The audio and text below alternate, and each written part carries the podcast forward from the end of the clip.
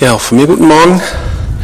Ähm, manche von euch wissen ja, dass ich kurz vor Silvester beim Bohren zu Hause mir einen Metallsplitter und etwas Rost in mein linkes Auge eingefangen habe.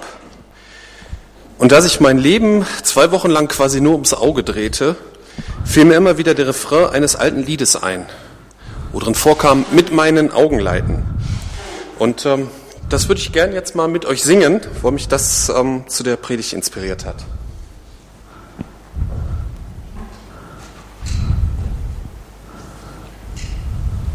Ich habe äh, so ein altes Liederbuch gefunden, das manche vielleicht noch kennen, also mal so ein bisschen Nostalgie herausholen. Wir hatten früher, das war sogar noch vor meiner Zeit, hatten wir da oben in dem Schrank eine Jugendbibliothek. Und ich fand das schon interessant. Also ich habe, als die aufgelöst wurde, habe ich mir dann so ein Liederbuch mitgenommen. Das war für eine Ives von der Jugend oder Eve. Und die haben interessante Leute unterschrieben, zum Beispiel eine Tina. ja. Jörg, Thomas, Birgit, Harumi, Rolf, Dagmar, Bernd, Leute, die man vielleicht noch von früher kennt. Aber ich will jetzt nicht zu lange in der Nostalgie schwelgen und schlag das Lied mal hier auf.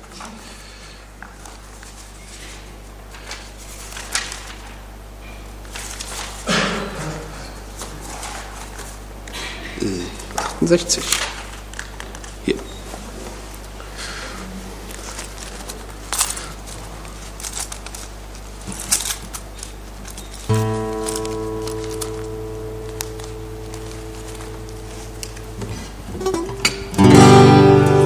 Also wer mitsingen, wer es noch kennt, der kann gerne mitsingen. Woher weiß ich, was du willst, wenn ich mich entscheiden muss? Menschen raten mir so viel, Hilfen gibt's im Überfluss. Du versprichst,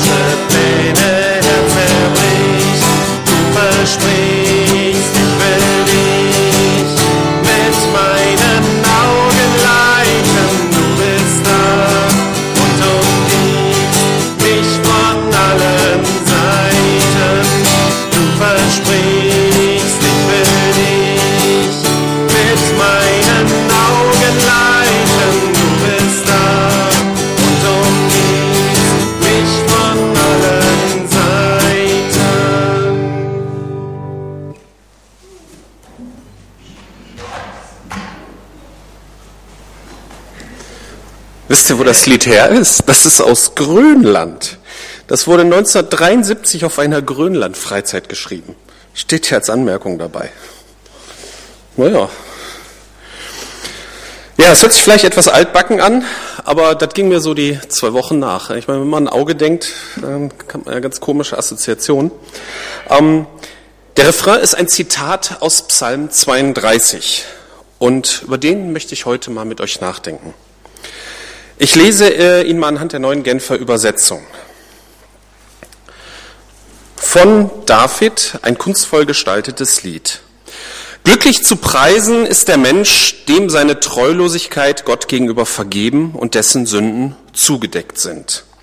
Ja, der ist wahrhaftig glücklich zu nennen, dem der Herr die Schuld nicht anrechnet und der durch und durch aufrichtig ist. Solange ich meine Schuld verschwieg, wurde ich von Krankheit zerfressen. Den ganzen Tag habe ich nur gestöhnt. Tag und Nacht lastete deine Hand auf mir. Da verging mir aller Lebensmut. Ich verlor jede Kraft wie unter stechender Sonnenglut. Dann endlich bekannte ich dir meine Sünde, meine Schuld verschwieg ich nicht länger vor dir. Ich sagte, ich will dem Herrn alle meine Vergehen bekennen. Und du, ja, du befreitest mich von der Last meiner Sünde. Darum soll jeder, der dir treu ist, zu dir beten, solange du dich finden lässt. Und er darf erleben, solange die Not ihn bedrängt wie eine gewaltige Flut, sie wird ihm nicht schaden können. Du Gott bist mein sicherer Zufluchtsort, mein Schutz in Zeiten der Not. Wohin ich mich auch wende, deine Hilfe kommt nie zu spät, darüber jubel ich vor Freude. Du hast zu mir gesagt, ich will dich unterweisen, dir den Weg zeigen, den du gehen sollst. Ich will dich beraten und immer meinen Blick auf dich richten. Seid nicht wie Pferde oder Maultiere, denen der Verstand fehlt und deren Schmuck aus Zaum und Zügel besteht. Damit muss man sie zähmen, denn sonst gehorchen sie ja nicht. Viele Schmerzen muss er leiden, wer sich von Gott abwendet. Doch wer auf den Herrn vertraut, den umgibt er mit Gnade. Freut euch über den Herrn und jubelt laut, die ihr nach seinem Willen lebt. Und alle, deren Herz aufrichtig ist, singt vor Freude. Äh, und wo war jetzt das mit den Augenleiten? Das hängt, das hängt von der Übersetzung ab. Und zwar, da werden wir nachher noch, ähm, das war der Vers 8, der wird von unterschiedlichen Bibelübersetzungen unterschiedlich übersetzt und Luther hat es übersetzt mit ähm, Ich werde dich mit meinen Augen leiten. Da werden wir nachher mal drüber nachdenken, was so die unterschiedlichen Bedeutungsfacetten von diesem Vers sind. Aber gehen wir ruhig der Reihe nach ähm, durch diesen Psalm, ist ja nicht so lang. Wir, wir, ganz am Anfang steht, dass es ein kunstvoll gestaltetes Lied ist, aber die Noten sind leider verloren. Ich habe mal nachgeguckt. Es gab zwar zu der Zeit in Ägypten vielleicht sogar schon sowas wie eine Notenschrift, aber von dem Psalm sind keine Noten überliefert. Betrachten wir nun die ersten fünf Verse dieses Psalm, welche ich noch einmal lesen möchte. Glücklich zu preisen ist der Mensch, dem seine Treulosigkeit gegen Gott, gegenüber Gott vergeben und dessen Sünden zugedeckt sind. Ja, der ist wahrhaft glücklich zu nennen, dem der Herr die Schuld nicht anrechnet und der durch und durch aufrichtig ist. Solange ich meine Schuld verschwieg, wurde ich von Krankheit zerfressen, den ganzen Tag habe ich nur, nur gestöhnt. Tag und Nacht lastete deine Hand schwer auf mir, auf mir. Da verging mir aller Lebensmut und ich verlor jede Kraft wie unter stechender Sonnenglut. Dann endlich bekannte ich dir meine Sünde, meine Schuld verschwieg ich nicht länger vor dir. Ich sagte, ich will dem Herrn alle meine Vergehen bekennen. Und du, ja du befreitest mich von der Last meiner Sünde. Man könnte meinen, es geht hier um Sünde und Schuld, aber eigentlich geht es darum, glücklich zu sein. In Vers 2 steht ja, wahrhaft glücklich ist der zu nennen, dem der Herr die Schuld nicht anrechnet und der durch und durch aufrichtig ist. Bei solchen Bibelversen, ich mache mal ein bisschen höher, besteht ja immer die Gefahr, dass man so von der frommen Aussage herkommt und damit so recht kurz die Welt erklärt. So in der Art, bekenne deine Sünden und du wirst glücklich werden. Ich möchte mal so von der anderen Seite herangehen. Denken wir doch mal drüber nach, was wir unter wahrhaft glücklich verstehen. Und überlegen dann einmal, was das mit Schuld und Sünde zu tun hat. Glücklich sein möchte ich, möchte, ja, möchte jeder, ne? In der Unabhängigkeitserklärung der Vereinigten Staaten ist das Streben nach Glück als grundsätzliches individuelles Freiheitsrecht festgeschrieben. Aber was ist Glück? Hier geht es natürlich nicht um das Zufallsglück wie eine Sechs bei Mensch ärger dich nicht, sondern es geht um das Lebensglück. In den letzten 10 bis 20 Jahren ist die Glücksforschung als interdisziplinäre Forschung äh, in diversen Unis ähm, ja, populär geworden. Man forscht darüber, was Glück bedeutet. Das ist zum einen der physiologische Bereich. So, was geht in meinem Körper vor, in meinem Kopf vor, wenn ich mich glücklich fühle? Welche körpereigenen Drogen werden dabei ausgeschüttet? Man hat da schon einiges erforscht und man versucht zum Beispiel auch Depressionen durch Medikamente zu lindern, die solche Substanzen enthalten. Es gibt natürlich auch ähm, ja, Drogen, wo unnatürlich hohe Dosen von solchen Glücklichmachern drin sind, die ein intensives Glücksgefühl hervorrufen, aber das ist natürlich äh, langfristig schädlich, wie jedem klar sein sollte. Dann gibt es den sozialen Bereich. Welche menschlichen Bindungen tragen zu meinem Glück oder vielleicht auch zu meinem Unglück bei? Inwieweit habe ich selbst Einfluss auf mein Leben? Fühle ich mich nur fremdbestimmt? Dann kann das auch mein Glücksgefühl mindern. Was ist mit der psychischen und körperlichen Gesundheit? Inwieweit wirkt sie sich auf unser Glücksempfinden aus? Gibt ja den geflügelten Spruch, ne? Hauptsache gesund. Stimmt das? Und dann gibt es noch den ökonomischen Bereich. Wie wirkt sich meine wirtschaftliche Existenz auf mein Glück aus? Was hat Geld mit Glück zu tun? Natürlich gar nichts, das sagen aber meistens dann die Reichen. Und dann gibt es noch unzählige Philosophen, die versucht haben, Glück zu definieren. Und das, also wenn man da mal so liest, schon sehr interessante Sachen, die dabei rausgekommen sind. Aber das Entscheidende, das alles Entscheidende ist, was ist für dich persönlich wahrhaftiges Glück? Man kann so allgemein da ausführlich drüber reden, da fehlt uns jetzt auch ein bisschen die Zeit. Aber es, alle diese allgemeinen Betrachtungen verblassen gegenüber der persönlichen Frage, was ist für dich Glück? Was ist dein eigenes Glück? Und jetzt darf natürlich nicht die Aussage kommen, ich muss ja glücklich sein, denn ich bin ja Christ. Ähm, hier gilt es natürlich, ehrlich zu sein. Und natürlich spielen auch die vorhin genannten Themenbereiche, Themengebiete, die in der Glücksforschung behandelt werden, auch in unserem persönlichen Leben eine Rolle. Körperliche Gebrechen, psychische Probleme, vielleicht Schwierigkeiten in Beziehungen, Geldsorgen. Das hat alles Einfluss auf unser Glück. Oder? Kommen wir jetzt zum Psalm zurück, Vers 4. Tag und Nacht lastete deine Hand auf mir, da verging mir aller Lebensmut, ich verlor jede Kraft wie unter stechender Sonnenglut. Das hört sich nicht glücklich an. Und Gott wird hier sogar als Urheber des Unglücks beschrieben. Betrachten wir den Vers noch einmal im Zusammenhang, den Vers davor und dahinter. Solange ich meine Schuld verschwieg, wurde ich von Krankheit zerfressen. Den ganzen Tag habe ich nur gestöhnt. Tag und Nacht lastete deine Hand auf mir. Da verging mir aller Lebensmut. Ich verlor jede Kraft wie unter stechender Sonnenglut. Dann endlich bekannte ich dir meine Sünde. Meine Schuld verschwieg ich nicht länger vor dir. Ich sagte, ich will dem Herrn alle meine Vergehen bekennen. Und du, ja du befreitest mich von der Last meiner Sünde. Hier wird die persönliche Sünde als Ursache für Unglück beschrieben. Sünde scheint ein Basishindernis für Glück zu sein. Wie gesagt, wir wollen nicht so platt sein, einfach sagen, bekenne deine Schuld und du wirst glücklich. Aber jeder sollte immer wieder neu verstehen, dass Sünde eine Last ist. Eine Last, die Glück blockiert. Und was ist mit Gottes aktiver Rolle hier in diesem Psalm? Ich weiß nicht, warum Gott manches Unglück zulässt und anderes verhindert. Aber man sieht hier, dass Gott ganz nah am David dran ist und ein Interesse an ihm hat und ihn auf den richtigen Weg führen möchte. Und genauso ist Gott an dir und mir dran. Er möchte uns helfen, glücklich zu, sein, zu werden. Und dazu noch die ersten beiden Verse nochmal. Glücklich zu preisen ist der Mensch, dem seine Treulosigkeit Gott gegenüber vergeben und dessen Sünden zugedeckt sind. Ja, der ist wahrhaft glücklich zu nennen, dem der Herr die Schuld nicht anrechnet und der durch und durch aufrichtig ist. Mit aufrichtig ist natürlich nicht gemeint, ein guter Mensch zu sein, sondern aufrichtig, seine Fehler und Sünden zu Gott zu bringen. Denn wir wissen ja aus dem Neuen Testament, dass dieser Weg über Jesus Christus führt. Ne? Ein Beispielvers, Apostelgeschichte 4, Vers 12. Bei niemand anderem, Jesus Christus, ist Rettung zu finden. Unter dem ganzen Himmel ist uns Menschen kein anderer Name gegeben. Kein anderer Name, durch den wir gerettet werden können. Dann ist man wahrhaft glücklich.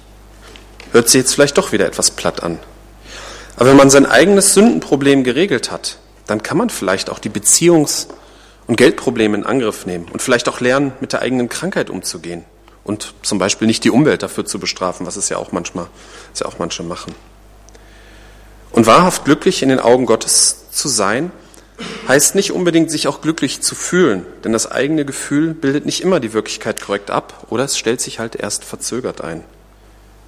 Ich meine, wenn man sich dauernd nur unglücklich fühlt, dann ist man wahrscheinlich auch nicht wahrhaft glücklich. Da habe ich jetzt vielleicht auch nicht richtig überlegt, aber man sollte das nicht zu sehr am Gefühl festmachen. Kommen wir zum zweiten Teil des Psalms. Ich lese mal Vers 6 bis 10. Darum soll jeder, der dir treu ist, zu dir beten, solange du dich finden lässt. Und er darf erleben, selbst wenn die Not ihn bedrängt wie eine gewaltige Flut, sie wird ihm nicht schaden können. Du Gott bist mein sicherer Zufluchtsort, mein Schutz in Zeiten der Not. Wohin ich mich auch wende, deine Hilfe kommt nie zu spät. Darum jubele, darüber juble ich vor Freude. Du hast zu mir gesagt, ich will dich unterweisen und dir den Weg zeigen, den du gehen sollst. Ich will dich beraten und immer meinen Blick auf dich richten. Seid mich wie Pferde oder Maultiere, denen der Verstand fehlt und deren Schmuck aus Zaum und Zügel besteht. Damit, man, damit muss man sie zähmen, sonst gehorchen sie ja nicht. Schutz, Hilfe, Führung hört sich gut an. Aber vergessen wir nicht dabei die Voraussetzungen nämlich seine Schuld zu Jesus bringen. Das gehört mit dazu. Wir finden hier direkt in Vers 6 ein interessantes Detail. Die Aufforderung, Gott, zu Gott zu beten, solange er sich finden lässt.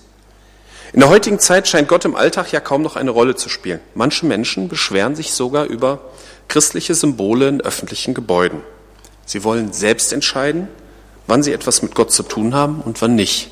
Ich denke, das Motiv steckt dahinter. Aber wenn man sich überlegt, wer Gott ist, dann muss das ja die falsche Sichtweise sein, solange er sich finden lässt. Gott entscheidet selbst, wenn er sich finden lässt und wann nicht. Auch die Tatsache, dass er uns liebt und Interesse an uns hat, ändert nichts daran, dass er selbst souverän entscheidet, wann er sich finden lässt. Vielleicht habt ihr auch schon mal Aussagen gehört, wie ich habe gebetet und es ist nichts passiert oder Gott hat nicht reagiert oder ähnliches. Man kann Gott nicht zwingen oder steuern. Gott ist kein deterministischer Automat. Das ist jetzt ein Begriff aus der Informatik, aber viel mehr passend. Der auf jede Eingabe immer gleich reagiert. Und genauso sollten wir mit Aussagen vorsichtig sein. Probier es mit Gott aus, bete zu ihm, du wirst sehen, was passiert was. Natürlich liebt Gott jeden Menschen und möchte ihm begegnen. Aber wir können ihm keine Verfahrensweise vorschreiben. Wir können nur darauf vertrauen, dass Gott den richtigen Weg zu einem Menschen suchen wird, um ihm zu begegnen. Und natürlich ist die Empfehlung zu beten generell richtig. Wir sollten nur mit dem Versprechen des automatischen Erfolgs so ein bisschen vorsichtig sein. Ich glaube, für die Leute, die zu Jesus gehören, da trifft das, was ich gerade gesagt habe, nicht so ganz zu. Ähm, dazu möchte ich einen meiner Lieblingsverse zitieren, Johannes 1, 12 und 13. All denen jedoch, Jesus Christ, die ihn, Jesus Christus aufnahmen und an seinen Namen glaubten, gab er das Recht, Gottes Kinder zu werden. Sie wurden es weder aufgrund ihrer Abstammung, noch durch menschliches Wollen, noch durch den Entschluss eines Mannes. Sie sind aus Gott geboren worden. Und zu seinem Vater kann man immer kommen, nicht nur, wenn er sich finden lässt. Für manche einen ist das Bild von Gott als Vater vielleicht schwierig, weil er oder sie große Probleme mit ihrem Vater hat oder hatte. Aber Gott ist so, wie ein Vater sein sollte. Kommen wir zurück zu Psalm 32. In Vers 6 und 7 wird ja beschrieben, dass Gott Schutz vor der Not gibt und hilft, und zwar nie zu spät. Die Not wird keinen Schaden bereiten. Das sind gravierende Aussagen. Was heißt das? Bedeutet es in allen Situationen körperliche Unversehrtheit?